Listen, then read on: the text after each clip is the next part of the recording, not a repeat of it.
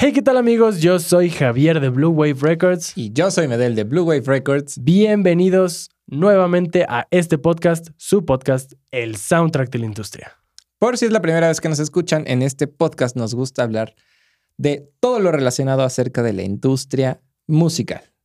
Conciertos, noticias, eventos, plugins, hardware, software, todo. Lo que rodea la industria. Exactamente. Y el día de hoy, Javi, vamos a platicar un poquito acerca de unos eventillos que ocurrieron ahí el fin de semana pasado y la semana pasada para el norte, que quedamos que íbamos a dar nuestras, nuestras primeras impresiones, nuestras impresiones acerca del festival, eh, los Óscares, que por ahí unos mexicanos ganaron, y es algo, algo importante, y eh, Festival Internacional de Jazz. También vamos a platicar un poquito acerca de la nueva adquisición de Focusrite para su grupo, Súper interesante. gran adquisición. Y finalmente vamos a terminar con un poquito de opinión acerca de qué es lo que pensamos acerca de todos los plugins, software, programas que tienen inteligencia artificial como para poder ayudarte a mezclar, masterizar, etcétera. Y realmente si esto lo deberíamos considerar como una amenaza a nuestros trabajos. Pues comenzando, Medel. Comencemos, comencemos. Comencemos, comencemos con esta partecita de eventos. El podcast pasado hablamos que iban a ocurrir dos eventos muy importantes. Sí. El primero era el Pal Norte, Sí. que era es- importante porque era el primer festival a nivel Latinoamérica grande, festival grande, que se animaba a hacer que una ellos- nueva edición. Que ellos lo marketaban a nivel América. Exactamente. Eh, hacer una producción live stream, vía live stream, pero que fuera pues totalmente Virtual. virtual. Todo, todo, todo, sí, todo. sí, sí. Fueron los primeros que se aventaron, entonces fue como, pues ahora sí que los pininos, que ni Sí. siquiera lo consideraría pininos por la producción, que ahorita entraremos a detalle. Sí. Y justo decíamos, ¿no? Que no sabíamos qué, qué era lo que iba a pasar, que esperábamos que fuera una buena producción por el tamaño del festival, Sí, pero que tampoco estábamos tan seguros de... pues cómo, cómo iba a suceder, Sí, ¿no? Exactamente. ¿Qué te pareció? ¿Qué te pareció? híjole, la verdad, ya lo habíamos dicho, teníamos la vara muy alta Ujú. Por el concierto de RBD Sí, es verdad. y de alguna manera no compré boleto para el festival, si te soy honesto, Eh, yo tampoco. pero en cuanto pasó el festival, busqué en YouTube como los mejores momentos. Sí, algunos highlights. Me eché, sí me eché el show completo de Molotov Ok. para ver qué traían. ¿Sí? O sea, sí, sí vi varias cosas y la verdad me dejó con la boca abierta. Sí, creo que, creo que fue una gran producción. Estuvo muy bien hecho. Gran. Eventualmente se veía que sí había un escenario, Sí. que los músicos estaban sobre un escenario, un escenario bien hecho como si fuera de festival, Sí. pero todo lo que fue el background y todo lo que tenían tanto enfrente era, pues se, se notaba que era pantalla verde. ¿A poco no nos encantaron las pantallitas donde salían como si fueran pantallas de estadio? Sí, sí, sí, sí, sí. Porque en, en transmisiones, es que, es que es lo interesante. Me encantó que hicieron ver como si, tú estu- como si estuviera pasando un festival Sí. real donde Sí. hay gente Sí, sí, sí, en vivo, ¿no? en vivo y están haciendo un live stream, no sé, para YouTube Sí, algo así. Y Como tú te metes a ver. A lo que nos tenían acostumbrados los Sí, festivales. exactamente. O sea, replicaron lo mismo. La gente eventualmente era virtual porque tú podías ver. Siempre hay banderas. Sí, claro, y era claro, chistoso claro. porque aprovecharon esos, esos Para como detallitos. placement. Sí, ahí estaban los patrocinadores. sí, sí, sí. Arriba de los escenarios estaba también qué escenario era. Como muy bien hecho. Incluso hay gente a quien le dije, oye, ¿puedes ver esto? ¿Me puedes dar tu opinión? Y Ajá. hay gente que me dice, si tú no me dices, yo ni me doy cuenta Órale. que todo era virtual. Obviamente, sí hay que prestarle atención. Tampoco es... eh, son esas cosas que pueden ser muy notorias, pueden Sí. no ser tanto. Sí. Pero si lo pones así como de reojo, así de a ver qué está pasando, incluso ni te dabas cuenta. Sí, no, y sobre todo yo creo que si estás como en, eh, en ese medio, ¿no? En el que sabes que es virtual y cómo funciona como todo eso de, pues la creación de estos escenarios como en 3D, etcétera, etcétera, etcétera. Creo que sí podrías no darte cuenta si no estás como metido en eso o si no tienes como mucha idea. Pero digo, hubo algunas cosas que a mí no me encantaron. Que no te encantó.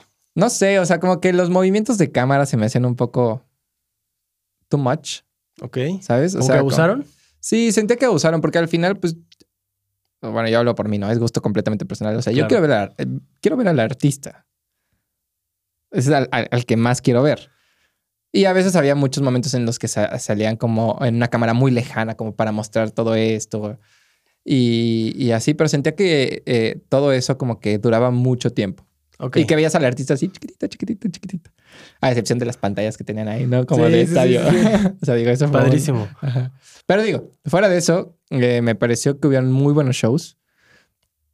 Hubieron otros que justo, o sea, los vimos juntos, algunos, ¿no?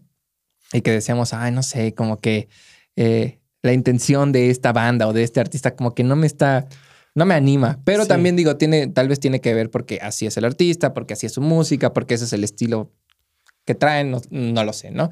Pero sí creo que para un concierto así virtual sí tienes que tener como este hype. Sí, tienes que, tienes que pensar que incluso los de la producción en ese momento son tu público. Sí, claro. Y así tengas una persona, no tengas a nadie, sean los de la producción, o sea de verdad un estadio lleno, siempre tienes que dar lo mejor. Sí, y no es, que, no es que por lo que haya visto, no es que los artistas no hayan dado lo mejor. Sí, sí, sí. Simple y sencillamente se sentía en algunos como que estaban muy. mm, como muy quietos. Sí, ¿no? o sea, están un poco más animados. Por ¿no? ejemplo, yo no soy muy fan de Mau, Ricky y Camilo, Ajá. Pero me fascinó incluso que en sus mezclas se podía escuchar público que gritaba en momentos donde la rola reventaba. Sí. Entonces decías, órale, o sea, también le quisieron dar el feeling con la gente y ellos se ve que estaban dando un show donde todo el tiempo estaban viendo como hacia abajo, Sí. como si estuvieran haciendo este contacto visual con la gente. Le daba muchísimo realismo y eso me encantó. De Cosa que no con todos los artistas lo sentí, pero eso no quita que la producción y que cómo hayan sonado ellos haya estado también espectacular. Sí, no, y te daba un feel completamente distinto. O sea, lo sentías real. Sí. ¿Sabes? Se sentía real. Eh, todo como la emoción del, del momento y del concierto y de las canciones. La verdad es que fue un gran toque esa parte como de meter público en la mezcla, como lo estaban haciendo eh, también, por ejemplo, en otros ámbitos, ¿no? Como en el fútbol, que meten Ah, como sí, gente de sí. estadio y así. O sea, eso también le daba otro feel. Realismo. Sí, completamente. 5 de 5 le doy. Excelente servicio. Sí, la verdad es que sí, yo tenía como una expectativa pensando en la vara que ya nos había dejado el concierto de RBD, que creo que el que más producción había tenido aquí en México. Y definitivamente lo llevó a un nivel donde jamás lo imaginé y cuando lo vi me quedé con la boca abierta. Yo ¿Que habrá daría... de oportunidad? Sí, Exacto. pero le sigo dando el 5. Yo le daría 4.5 de 5 únicamente porque me gustaría que mejoraran algo. Lo que sea. ¿Sabes? O sea, simplemente para que no digan, ah, sí, chido. No. Ya, ya los del soundtrack de la industria dijeron que 5 de 5, entonces Ah. el próximo año va a ser igual. No, no, o, no, no. o ya dijeron, chin, 4, bueno, hay que mejorar. We ¿Y have to step up our game. No, no sé, o sea, justo es eso, ¿no? O sea, como me gustaría ver algo eh, innovador en la siguiente edición, si es que hay otra edición Bueno, virtual. Pero contemplemos que superó nuestras expectativas Sí. y dos, es el primero. O sea, era Sí, la sí, primera sí, vez que sí, lo hacían. si dices, ya llevan varias ediciones así, ok, váyanlas mejorando. Pero para hacer la primera, Sí, de acuerdo. O sea, solamente no me gustaría que se quedara, o sea, que el próximo año fuera igual. ok. O sea, que es una gran producción y que de todos modos vas a decir, valió la pena. Pero sí me gustaría ver como algún upgrade, ¿sabes? Pues quién sabe qué tal si el siguiente año, para cómo avanza todo, igual y ya lo hacen, ya no lo hacen virtual. Puede ser, puede ¿Quién ser, sabe? puede ser. Habrá que ver Que yo creo que de todos modos o sea, hay una gran área de oportunidad para seguir haciendo conciertos virtuales. totalmente. ¿Sabes? O sea, porque el hecho de, bueno, quién sabe, ¿no? Pero el hecho de que tengas tu concierto virtual, digamos, a mediados de año, no te va a impedir tener tu concierto o tu festival eh, en la fecha en las, en las que los tienes programados. Sobre todo porque son dos cosas completamente distintas, ¿sabes? Y creo que, eh, pues no sé, o sea, no se, eh, no se comería el uno al otro, ¿sabes? O sea, no, No. porque ya compraste el ticket para verlo virtual, ya no vas a querer comprar el ticket para, para ir a- al festival. No, claro, porque son porque- dos, son dos cosas, dos situaciones completamente distintas que yo creo que si todos los organizadores, promotores, lo que sea, se ponen buzos, pueden ahí también, o sea, ahí es otro eh, nicho para hacer tu negocio. Es un caminito que se abrió Sí, sí, y se va a quedar. Se puede quedar. Sí, o sea, yo creo que si lo aprovechan, sí podría ser muy Totalmente. fructífero. Porque a veces el ir al concierto es ver al artista. claro, Y aquí no estás precisamente con él, pero sí te da totalmente la vibra de que están en vivo. También ese era mi temor. Que sonara como si fueran canciones de estudio, algo que, más. digo, al final no sé si haya sido en vivo, no creo. O sea, seguramente eran pregrabados. No lo sé si todo. Eh, digo, o sea, no lo sé, pero quiero pensar que sí, simplemente porque la logística es más sencilla, ¿sabes? Sí, pero de alguna manera, para lo que se ve, si hubiera sido pregrabado, No, estuvo muy bien. Estuvo muy bien. No, no, no, sí. Ya lo que me refiero es que no necesariamente porque un concierto en streaming sea pregrabado significa que esté mal. no. esté mal o esté chafa o, o sea, igual y si lo anuncian como que es en vivo, ah, bueno, ahí sí no está, no está padre porque pues es publicidad engañosa. Haya sido gra- pregrabado o no, Estuvo muy bien. Excelente. 5 de 5. 4.5 de 5. Para mí es 5 de 5. ¿Y cuánto le das a los Oscars? A los Oscars les doy un 2 de 5, güey.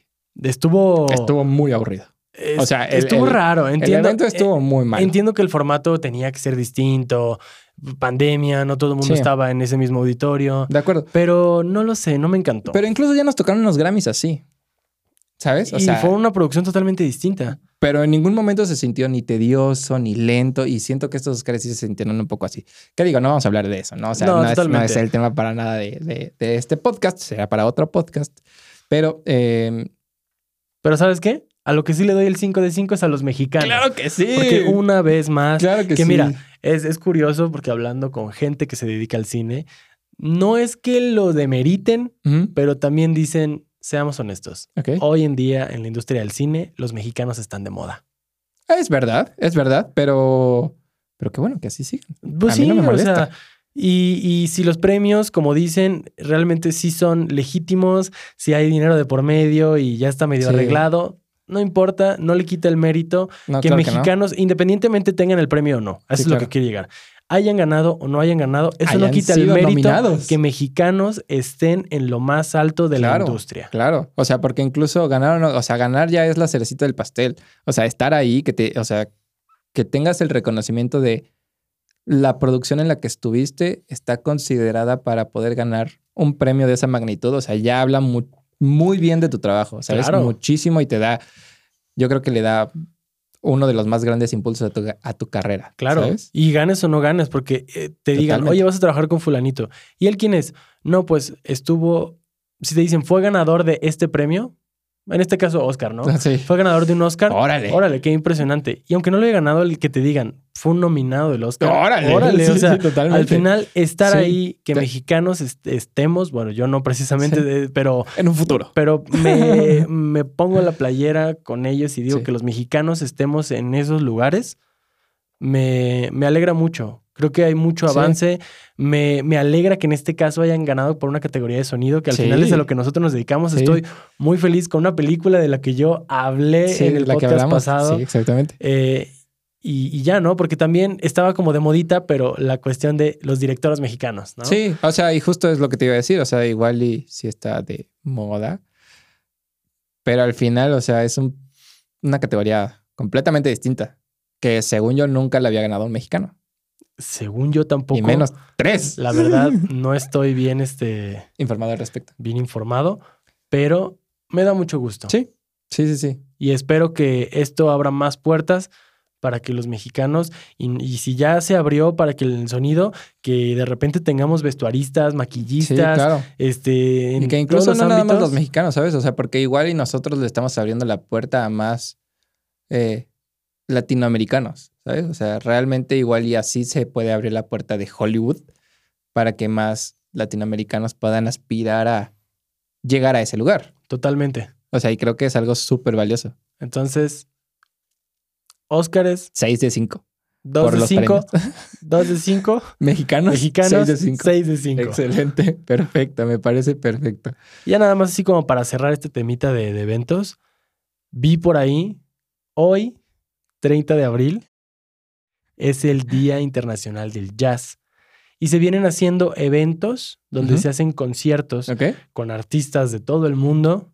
Desde el año pasado su edición tuvo que ser virtual porque Claro, pues, para el porque 30 de abril ya estábamos a Sí, plena pandemia. Totalmente. Este año va a ser igual virtual. Ha habido muchos esfuerzos de gente desde África, México, porque va a haber muchos artistas Sí. y este año es su décimo aniversario. Órale. Entonces, espero que sea un buen concierto. Se viene una no buena fiesta. recuerdo, no recuerdo en dónde se va a poder ver el live streaming, pero se los ponemos pero en las notas se del los show. ponemos aquí abajo o en la descripción del video. y que lo puedan disfrutar muchísimo. Ahora sí que son de estos eventos que Sí, sobre todo si tú estás como interesado en el jazz, digo, seguramente vas a saber qué va a ocurrir, Claro. ¿no?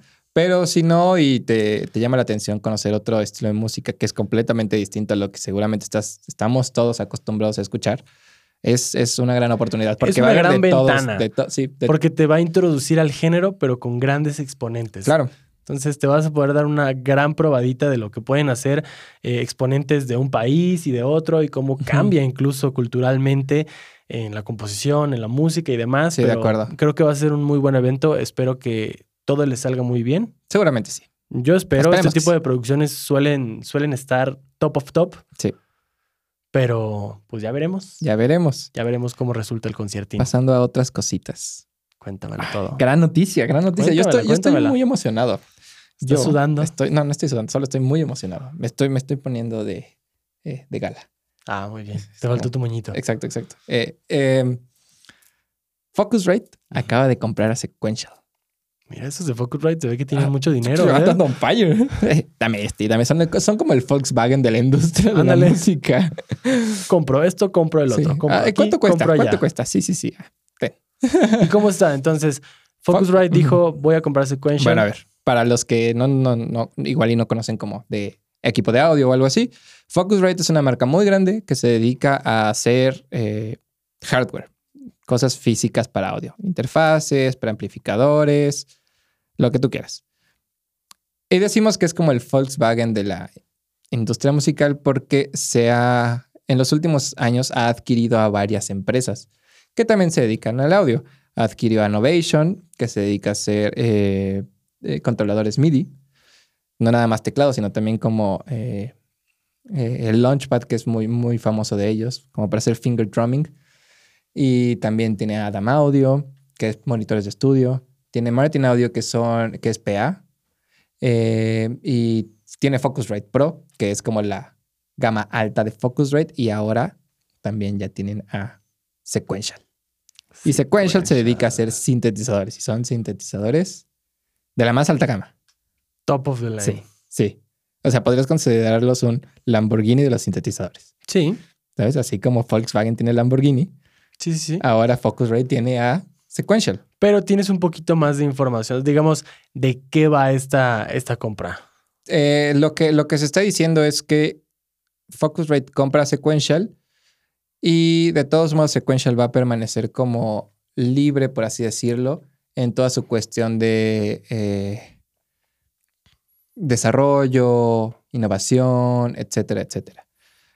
Y realmente lo que va a ayudar a eh, el hecho de que Focusrite los haya comprado es que ahora van a tener mucho más dinero detrás eh, o inversión detrás para poder justamente hacer como todo su research y poder dar productos más innovadores, productos eh, de más calidad, no creo, pero de seguir con la misma calidad, Ah, caray. pero también productos que estén mucho más accesibles al público.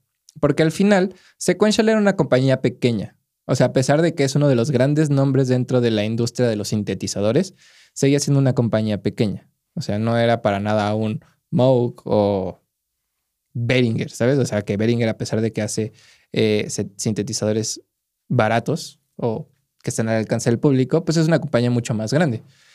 Eh, ellos son una compañía pequeña, entonces, pues obviamente eso se veía reflejado a los instrumentos que hacían. Hacían instrumentos únicamente de alta gama, por lo cual eran instrumentos muy caros.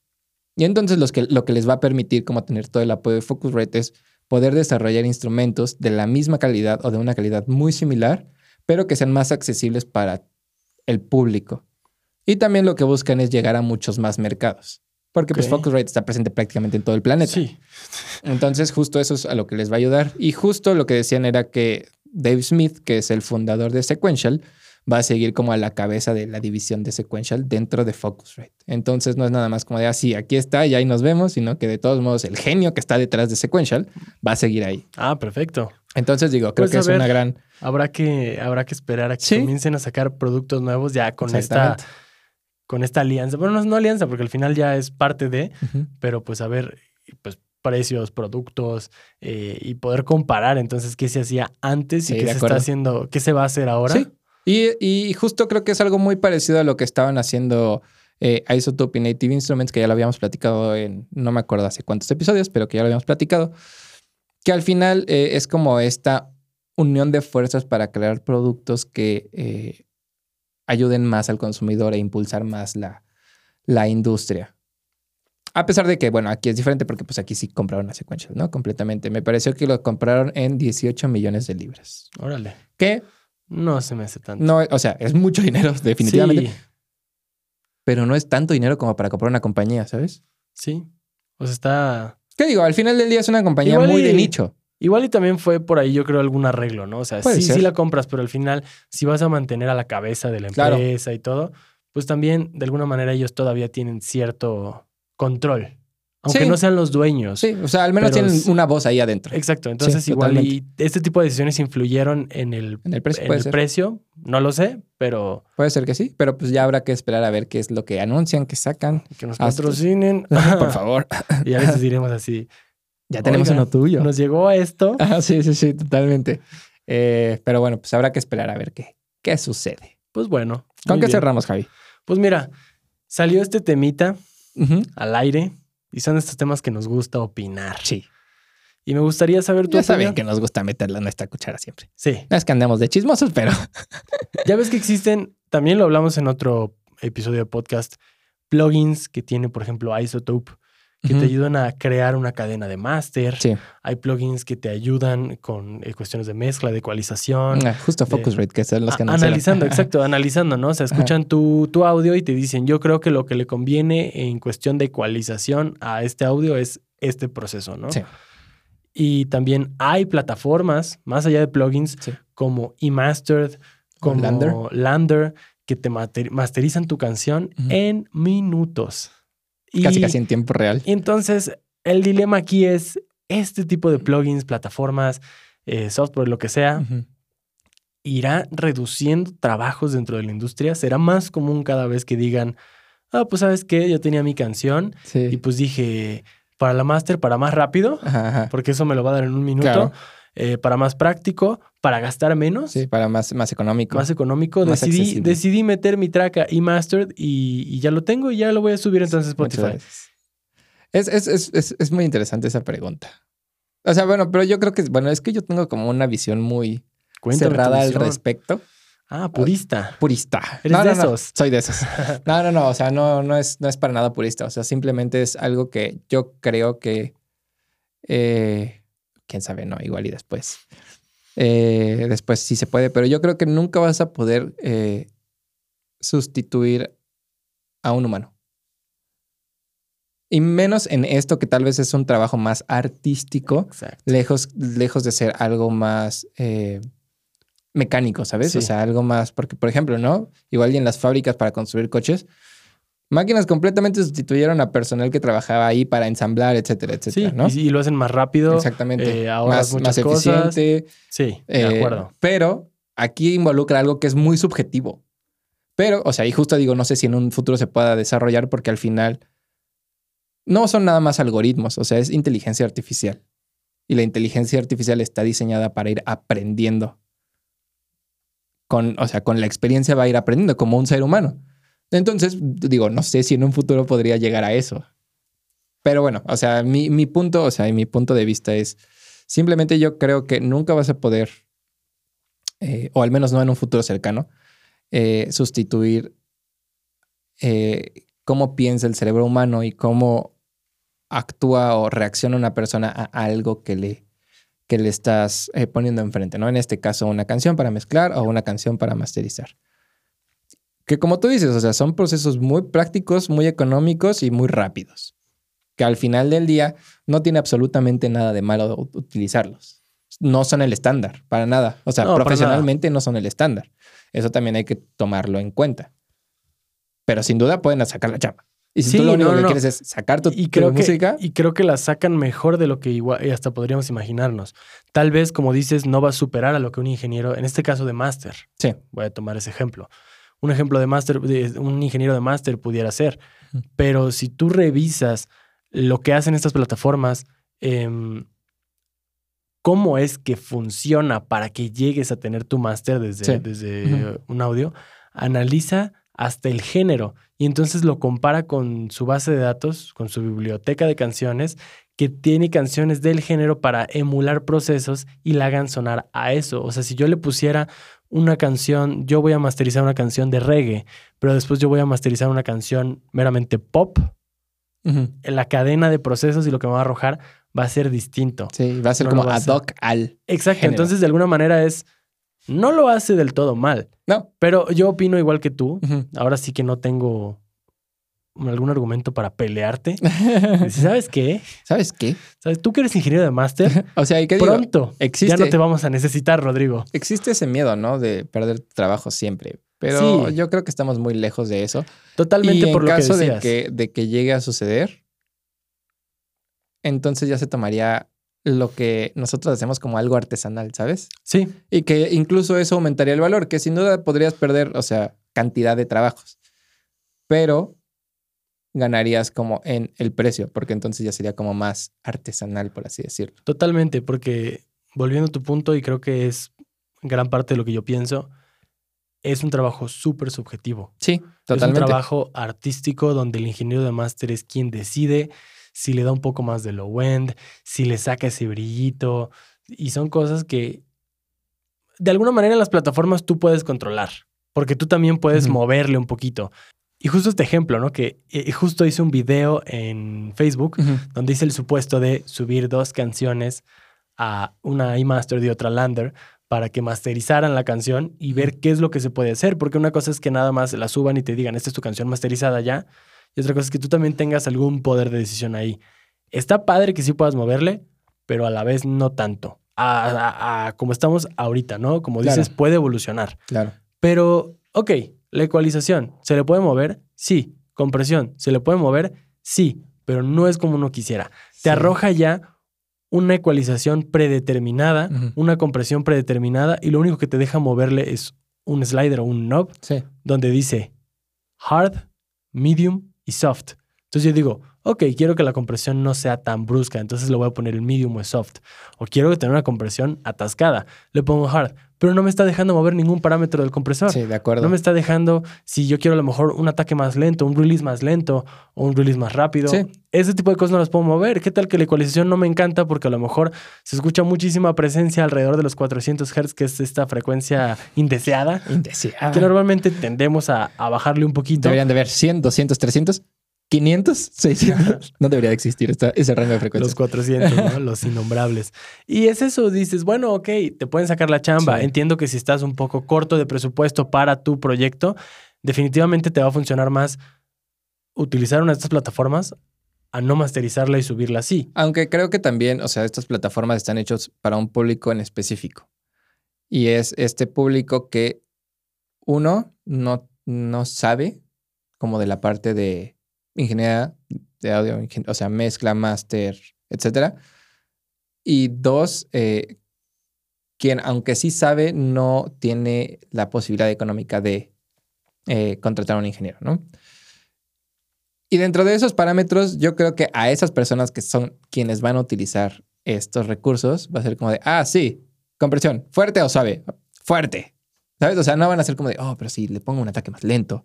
O, o sea, Claro. Y también algo, algo que me parece muy interesante es que al final del día es otra competencia para nosotros. ¿no? Ya, ya no nada más es como de ingeniero contra ingeniero. O sea, Sí. ya es ingeniero contra ingeniero contra la plataforma. Sí. O contra, o sea, plugin o o contra el contra- plugin, lo que tú quieras.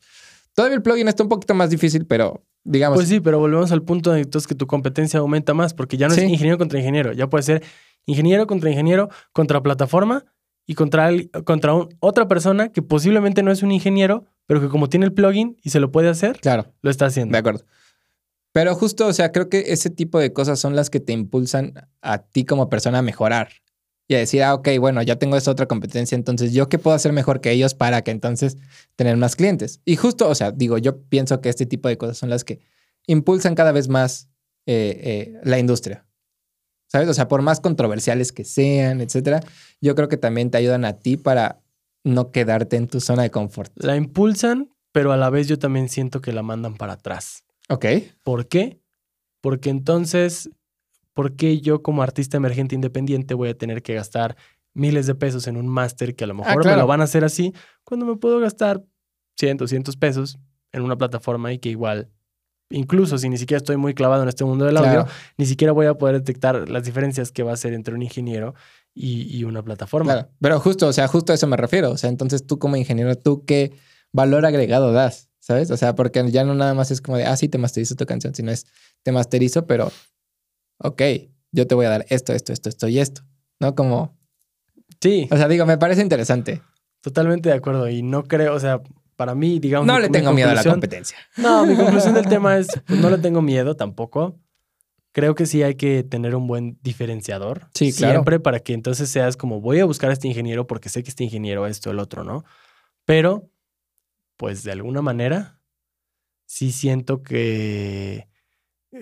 Ay, es que po- podemos verlo como un avance en la industria, porque pues ya es inteligencia artificial la que está haciendo algo, pero también hablando y sobre todo en México, que todo lo relacionado a los costos, a los precios y eso está súper Sí. mal, Distribuido. distribuido, mal, mal, mal, hecho. proporcionado. Mal hecho.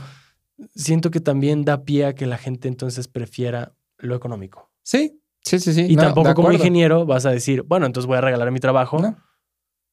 porque pues si eso cuesta la plataforma, pues voy a cobrar No, lo mismo para que se quieran ir conmigo. Entonces, justo es la parte de no te puedes a competir, no te puedes poner a competir económicamente con algo así, ¿sabes? O sea, porque tú no vas a dejar tu trabajo en 200, 300 pesos. sí, no, para nada. Pero sí te puedes poner a competir en calidad, en muchas otras cosas. O sea, bueno, ese es mi punto de vista. Pues sí, creo que Y, o sea, y creo que de todos modos, es que es, que es muy interesante. Hay, hay, hay un plugin que se llama Golfos y lo que hacen es que te detectan frecuencias que están, eh, o, o sea, que, que le están dando algo feo a tu audio, Ok. ¿no? O sea, frecuencias muy harsh, muy, muy feas, dejémoslo así. Eh, y entonces, justo estos plugins no puedes cambiar nada. Únicamente puedes decir como de qué tan fuerte, qué tan débil, eh, qué tan intenso, qué tan suave, Ok. etcétera. Pero es muy interesante porque el cuate que hizo este plugin es así un eh, físico teórico, ¿sabes? O sea, su, Una eminencia. Sí, sí, sí. O sea, su degree fue, o sea, eh, física teórica y entonces es como muy interesante como también como esta parte como algorítmica te puede ayudar, porque al final del día son plugins que realmente sí hacen una diferencia y que al final tal vez tú igual y no lo puedes escuchar a la, a la primera, ¿no? Pero conforme lo vas desarrollando, también este tipo de herramientas te ayudan a ti a escuchar cosas que antes no Sí. A desarrollar tu oído de una forma. Sí, no estoy en contra. Y al contrario, creo que sí nos pueden ayudar mucho. La cosa es, creo que incluso en, al- en un podcast también lo hablamos o en algún otro video, pero sí entender qué es lo que está pasando. Sí. O sea, eres alguien que si lo está usando es porque está descubriendo qué está pasando y, y no solamente lo estás utilizando por usarlo y porque te hace la chamba. Sí, Porque Sí, si porque no, suena sí estaríamos en un retroceso. sí, de acuerdo, totalmente. Y aquí no, aquí es, ok, me está haciendo la chamba en esta parte porque me está reduciendo a lo mejor esas frecuencias indeseadas, pero yo estoy viendo qué frecuencias son, yo estoy entendiendo por qué lo está haciendo. Y entonces, si lo sigo usando a futuro o no, no importa porque en mí como ingeniero, este plugin me aportó y me ayudó a avanzar. De acuerdo. De acuerdo.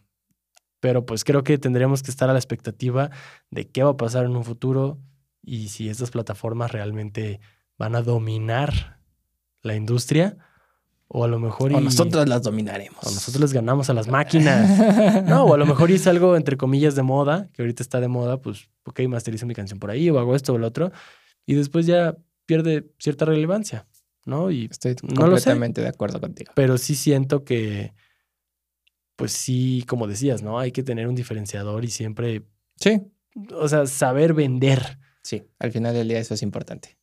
¿Qué te parece, Javi, si lo cerramos aquí? me parece. Para no hacerlo más largo.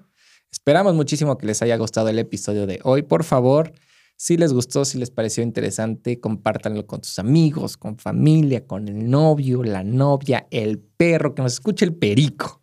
Todos. El gato, El gato también, el, sí, el Michu. el Michi. El Michi, ese, el Michi. Yo soy Medel Yo soy Javier, y nos vemos pero sobre todo nos escuchamos en el próximo.